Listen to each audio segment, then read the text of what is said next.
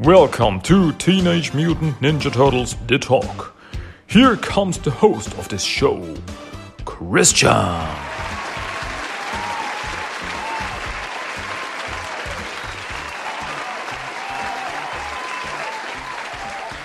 Hello and welcome to episode 3 of TMNT The Talk in English.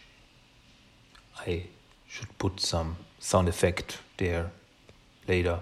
Probably not, whatever. I don't care. Anyway, hello and welcome. Yeah, this is episode 3 of TMNT The Talk. Uh, I'm your host, Christian, and I'm happy that you're here. I'm happy that you're listening. And yeah, I'm doing another one. This is the third episode in English of TMNT The Talk, and it's fun. Yeah, so I keep doing it. It's fun for me. I don't know how many people are listening to this, but I'm doing it because I have fun. Fun or fun. Yeah. Um, anyway, what am I gonna talk about this week? In this episode, I'm gonna talk about two things.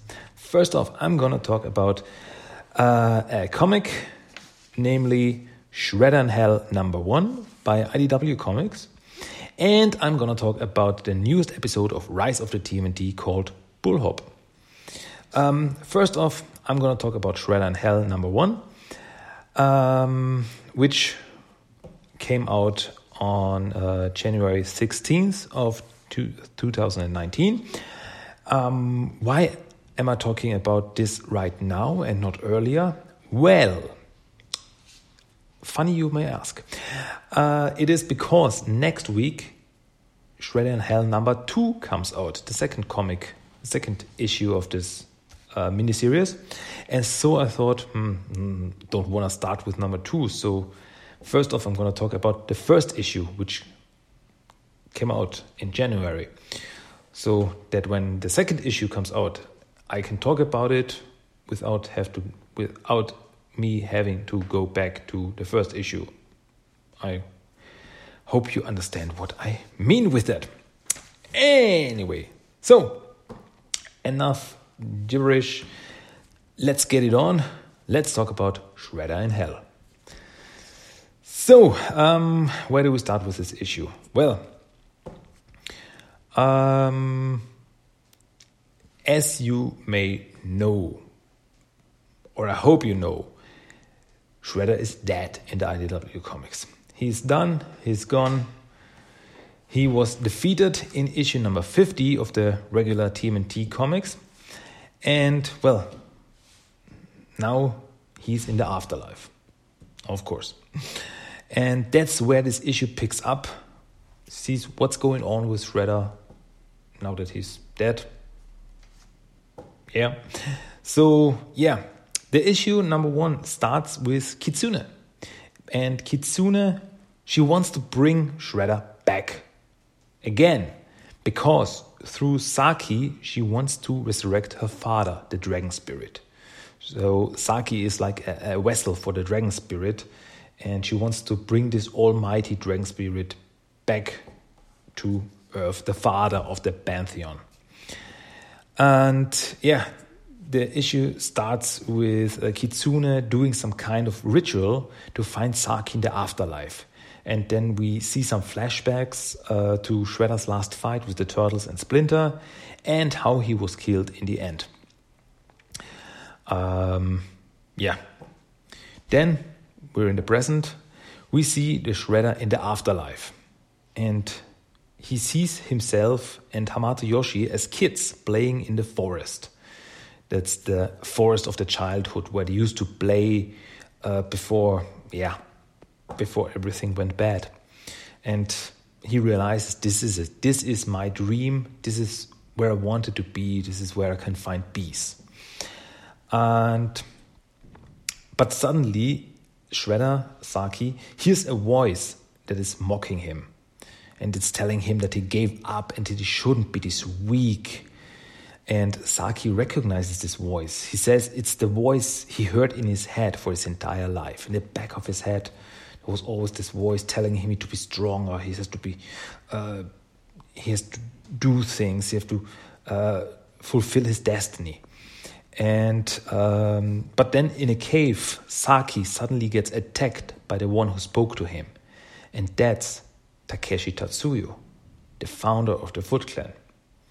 And well, Takeshi mocks him and uh, and tells him that the dragon spirit is within him, and it is his destiny to unleash this ultimate power. And well, uh, Saki says that how can this be possible? How can Takeshi uh, be there? Because he's the reincarnation of Takeshi, and so this shouldn't be possible. And well, it's, it's very cryptic. He says, yeah, but this is uh, the afterlife and everything, and uh, you um, run away from a destiny, so I have to take it back. And well, uh, most of the issue is very, uh, very cryptic, very mystic. Uh, it's, it's yeah, uh, it's not always so clear because well, it's the afterlife and time is different there. It's doesn't always flow in one direction and stuff like that. So it's very, but I think it's very interesting, and I have to talk about the art the art is incredible. Uh, it's it's drawn by Matteo Santolouco, who is incredible. He's a master of his art, and uh, just looking at the, the, the, the hell he draws, it's breathtaking. It's ah, I, I, I just love this guy. His his art is ah amazing, just amazing. Um, anyway, uh, Saki tells Takeshi that he, that he doesn't want the destiny. So Takeshi attacks him more and uh, throws him into a pool of water. Saki sinks into the water and gets attacked by weird mer mermaid octopus creatures that drag him down. That look like Ursula's family from the Little Mermaid. Uh, very, very strange creatures. Uh, but just as Saki is losing consciousness, someone jumps into the water after Saki. The creatures flee, and Saki is rescued by none other than Splinter. Um, as Saki awakens later, he sees his uh, savior and he wonders how Splinter got there. Uh, well, Splinter says that he doesn't have to worry about it um, because Saki says, ah, you're not dead yet, Yoshi, are you? And uh, Splinter says, well, don't worry about it. Uh, we all die sooner or later. And that's what I meant by uh, the whole thing, because it's the afterlife, it's hell. It's not always, uh, time is not always straightforward. So I guess uh, spirit of Splinter can't be there, even though Splinter is not yet dead or something I, it's it's it's up for interpretation. It's uh, but I like that. I really like that when you have to think about things. It's not always spelled out for you. You can think maybe it's because of that, or maybe, but maybe we get uh, some answers later. Anyway, um, Splinter takes uh, Saki them to uh, the Tree of Life. Splinter shows him a tree and says, That's the tree of life. This is the place where all souls are born. And in that tree sleeps an entity called the Dreamer. And Splinter tells Saki that the Dreamer is the counterpart to the dragon god that lives inside Saki. Um, and Saki has to give up being Oroku Saki and become one with the Dreamer, or the dragon spirit will take over. You see it's all very very spirit, spiritual it's all very mystic. Um, so saki has to uh, yeah give himself up and become one with the dreamer as all souls sooner or later do uh, or he could be overtaken by the dragon spirit within him and yeah it's it's like a battle, good versus evil. The evil dragon spirit and the good dreamer, something like that. Um, but Saki doesn't want to give up because he says, uh, That's not who I am. Um, that's not how I lived. That's not I'm gonna live here. And so Saki runs away because he says he has to find a way to get back to her. And he's talking about Kitsune, of course, his love. As Saki runs away, suddenly Tang Shen appears beside Splinter and tells him that he has to go after his friend and help him. So, Splinter, uh, aka Hamato Yoshi, kisses his love goodbye and then he goes after Oroku Saki. As Splinter runs after Saki, he suddenly uh, starts to shrink and turn into a normal rat.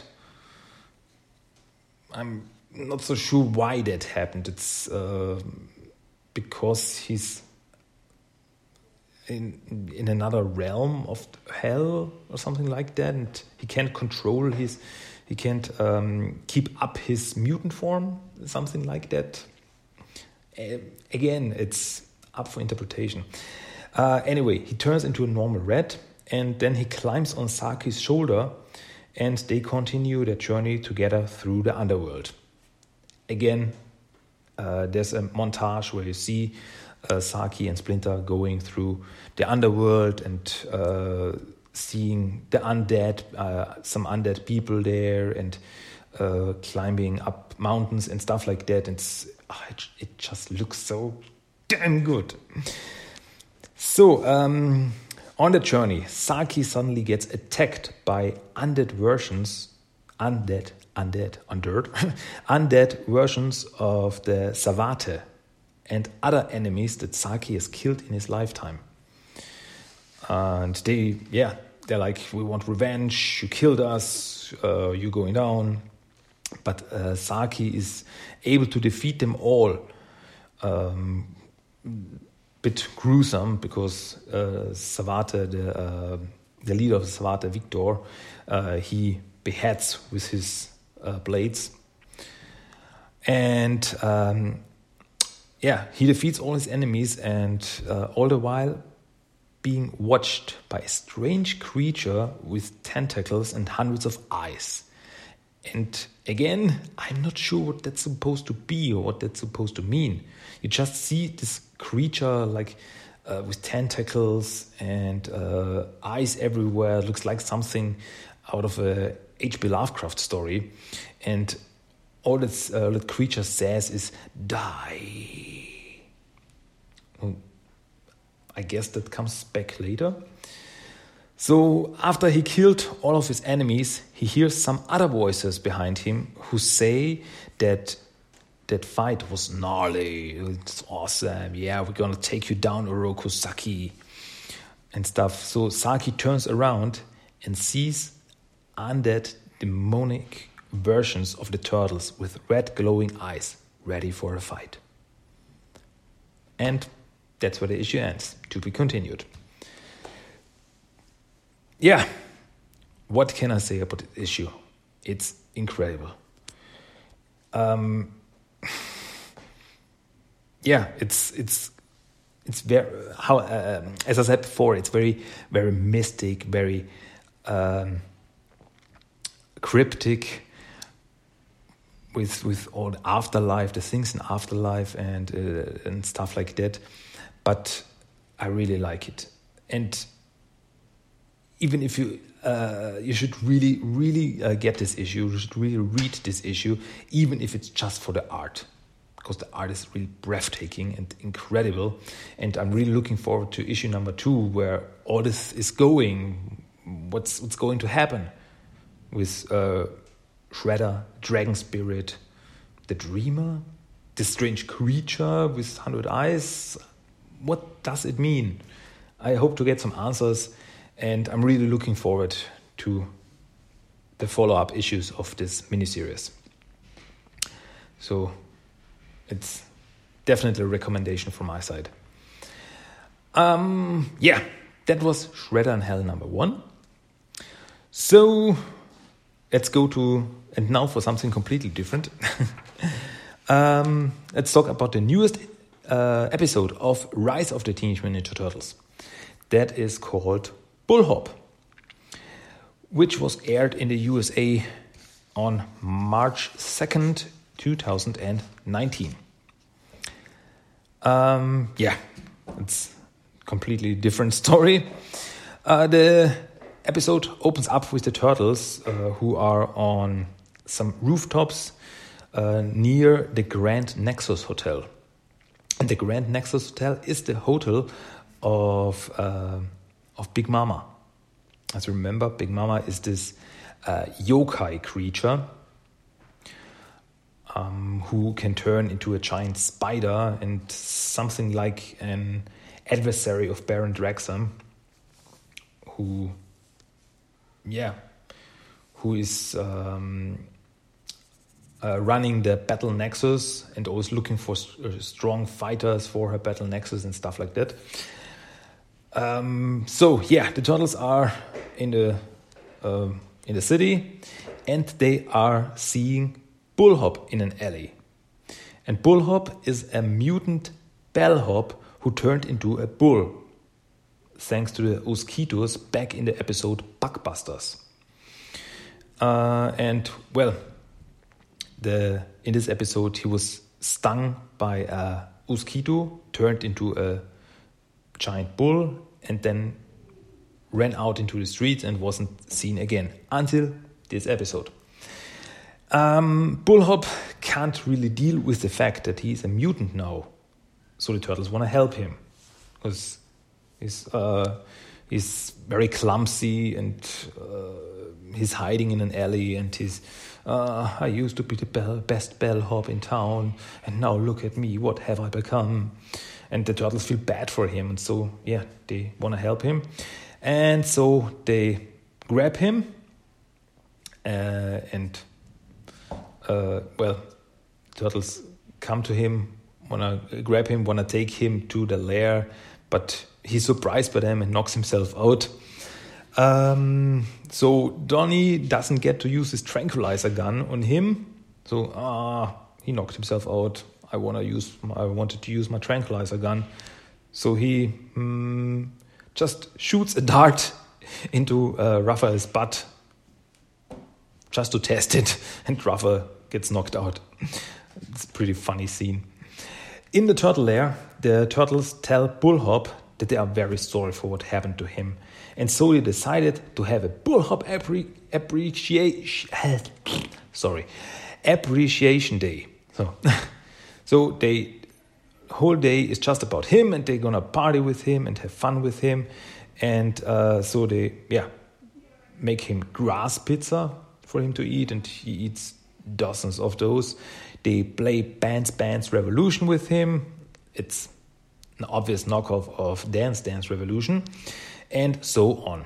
But Bullhop doesn't leave, so he stays. And after a few days, well, he's still living in the turtle lair. And, well, he starts to get on everyone's nerves with his clumsiness. Um, so, on one day, the turtles are planning a mission because they need some web goo from Big Mama so they can catch more mosquitoes. Because Donatello has built this uh, mosquito catcher uh, flying vehicle, but he needs web goo to shoot the mosquitoes with and then catch them, but they're all out of web goo. And Big Mama produces it because she's a spider, and so they have to find a way to get some from her. Um, but to get the web goo, they have to infiltrate a yokai party at Big Mama's hotel as waiters. They want to dress up as waiters and uh, sneak into the party. But first, they have to throw Bullhop out. Mikey tells everyone he's Mr. Sensitive, and so he's going to uh, he's going to do it. so he goes to Bullhop and says, "Bullhop, my buddy, I have to tell you something. You have to leave. Yeah, he's very insensitive. So then Leo comes in and he tells Bullhop that, yeah, I'm sorry, dude, but we had our fun, but now you have to really leave. So, but uh, but as they, uh, as, as Leo and Mike leave the room, Bullhop thinks that he has to make up to the turtles for everything they, they've done for him, and so he decides to go on the mission alone. Well, the TMNT find out what happened because their waiter costumes are totally shredded. Because Bullhop tried on all of the costumes and he's really big, and so none of them fit him until he tried on Raphael's costume. That's because they have pretty much the same size. So the turtles can't go to the party. Well, the turtles go to Big Mama's hotel and see Bullhop uh, through a roof window. And at first, he's his usual clumsy self. He's dropping uh, things, but he's trying to uh, go as a waiter. There's a very, very funny scene where um, he's acting like yeah, like being undercover, and he's holding his ear like just some some kind of earpiece in his ear, and says, "Okay, I'm in, and uh, I'm checking out, trying to find the place where Big Mama uh, stores the web goo." And the turtles are looking at him. What is he doing with his ear? And Donatello tells him, "Well, I, I told him one uh, time that when he touches his ear, he can talk to everyone. I, had to get some work done." whatever. Um, so, yeah. But then Big Mama sees the mysterious bullhop waiter and she somehow seems to fall for him. She thinks, oh, oh you are very nice uh, waiter. And so she asks him for a dance. And so they start to dance. Bullhop remembers his uh, Bands Bands Revolution training and put that to good use. And so they have a very pretty cool dance, I have to say. And well, Big Mama is all over him. Uh, and Bullhop is even able to get the keys to Big Mama's storage room where she stores uh, glasses full of web goo. Which brings a question up for me. Um, why does Big Mama store web goo? She can spit it, she can produce it from her body. Why does she keep that stuff in a room? Does she collect it? I mean, again, she can produce it from her body. It's like I would collect my own spit or something. So I guess whatever helps the story. So, um, yeah. Bullhop got the keys to the storage room, but then the turtles uh, lean on the uh, rooftop window and they fall in, th fall through the roof into the ballroom. And as soon as Big Mama sees them, she tells her servants to attack. So a big fight ensues and Big Mama turns into a spider form and spits her web goo at the turtles. Bullhop sees his opportunity and is able to catch the web goo in eight glasses. It's pretty impressive. He grabs some glasses and catches the web goo in the air. But then he drops seven glasses, um, and him and the turtles escape with one glass of web goo. Big Mama is left behind. She's very sad because she, she lost her wonderful dance partner. It felt like his shoes were made of gold. Whatever. So, a little time later in an alley, the turtles thank Bullhop for everything and tell him that he can stay with them as long as he wants. But Bullhop says that he wants to find his own way to um, to work with this mutant situation, and he thinks he can do it through dance. And as he says, uh, Canadian mutant ballet. And then he dances off into the night. Yeah. Um, but Mikey uh, then asks Bullhop if he is sure that he doesn't want to join the Mad Dogs. So I guess the turtles are now calling themselves the Mad Dogs. Um, as Mikey was about to throw Donnie out, but Donnie uses his tranquilizer gun on Mikey. Mikey gets knocked out, and the episode ends. yeah, another pretty weird episode of Rise of the TMNT, but entertainment nonetheless. Um, yeah, we, we got to see Bullhop again. I when I first saw him in Bugbusters, I didn't think that he would turn up again. But it's okay. Maybe maybe he comes back as an ally of the turtles, or whatever. Who knows? Um, and we got to see Big Mama again, and I really really enjoy her character, um, especially uh, voiced by Lena Headey of Game of Thrones fa- fam- uh, fame. um, and I really, I really like her kind of British accent when she talks to everyone. Oh, you're a pretty turtle bitties. Stuff like that. I, I really enjoyed it. I think she's a really interesting character. She's weird, but on this, uh, but at the same time, she can be very dangerous. And oh yeah, one other thing, um, Rise of the TMNT seems to be the master show of Easter eggs because uh, there's always so much stuff in the background. For instance, in this episode, there was a scene where we saw a glass of honey, and it was called um, something like a Dregg's Honey, and there was a picture of Lord Dregg from the 2012 Nickelodeon show. And that, when I saw that, hey, Greg, cool. I thought that was really funny. Um, yeah, all those Easter eggs, it's very, very entertainment, entertaining for me. So, yeah, that was another episode of Rise of the TMNT. Um, well, it didn't advance the story much. I guess the turtles now have some web goo again for the mosquito hunt, so that could come back again. And another fight with a Big Mama. And as I said before, maybe Bullhop comes back as an ally. Who knows? We'll see. Um, yeah, not much else to say. So, I guess that was episode three of TMNT The Talk. But I have one more thing. As you remember from last episode, if you listen to it, um, you get a random quote of the day from me at the end of each episode.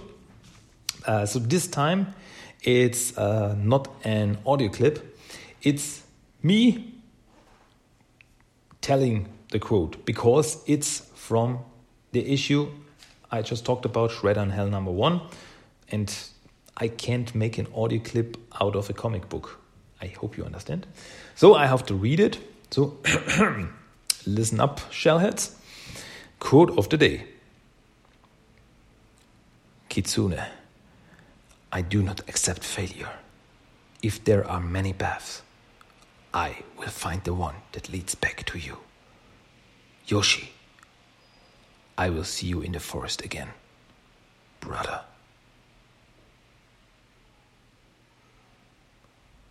That was it. That was the random quote of the day. I hope you liked it. So, that was episode 3 of TMNT The Talk. And yeah, give me some feedback if you like it or not. Tell me. Um, do you like this kind of format? Should I do something different? Or should I keep doing just talk about the uh, newest TMNT stuff that's out there and stuff like that? So yeah, just tell me. Write me a, write me a mail, send me a mail, and tell me, yeah, I like it, or please stop. Your English is horrible. I would understand. It's okay. Yeah. Um, so, whatever. Uh, yeah, give me some feedback. I would love to hear from you guys what you think about it. What do you think about me? What do you think about TMNT Talk? What do you think about this format? What do you think about whatever? So, that was episode 3 of TMNT The Talk. I hope you enjoyed it. I hope to hear from you, and I hope that I will give you episode 4 next week. Hopefully. I guess. Whatever. yeah, it's time to end. Uh, so, see you next time. Guys, it was an honor. Until next time, Cowabunga. Bye bye. Cowabunga! This was TMNT The Talk. If you liked it or not, send me some feedback by mail tmnttalk1984 at gmail.com. Check out my blog at tmnttalk.blogspot.com. You can find TMNT The Talk on Facebook at facebook.com slash tmnttalk and Instagram at instagram.com slash tmnttalk. And you can listen to TMNT The Talk on iTunes and Stitcher.